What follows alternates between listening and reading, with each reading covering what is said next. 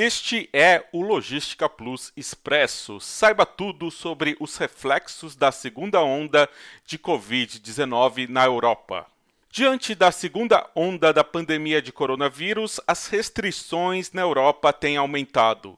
O comércio exterior ainda não está sendo afetado diretamente como ocorreu na primeira onda. Há maior preparo dos países com relação a condições de trabalho e controle sanitário.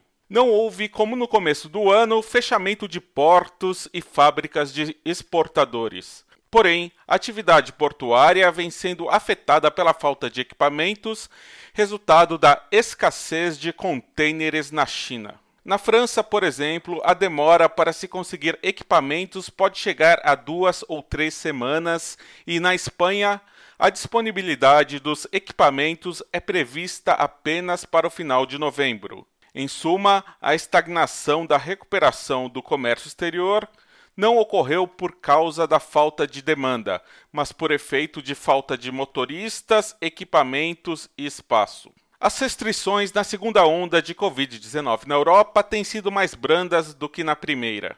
A Alemanha tem empregado o termo lockdown light.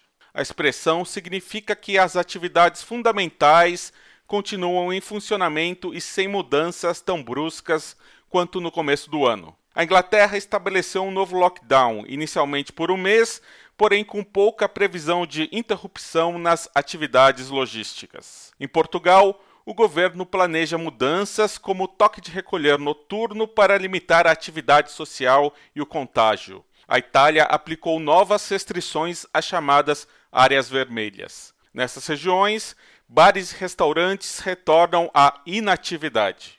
Durante a segunda onda, a situação dos portos na Espanha tem sido afetada por greves e pelo aumento da demanda de tráfego de container. Duas greves consecutivas impactaram os portos de Bilbao e Gijón, que ficam na região norte do país, além de Vigo, e a situação resultou no congestionamento intenso desse conjunto. Greves e condições climáticas desfavoráveis nas últimas semanas também se tornaram um problema adicional. Nos portos mediterrâneos de Valência e Barcelona, a demanda por tráfego de container aumentou drasticamente nas últimas semanas, subindo mais de 100% em comparação a outubro. Por isso, companhias marítimas enfrentam dificuldades pela falta de espaço.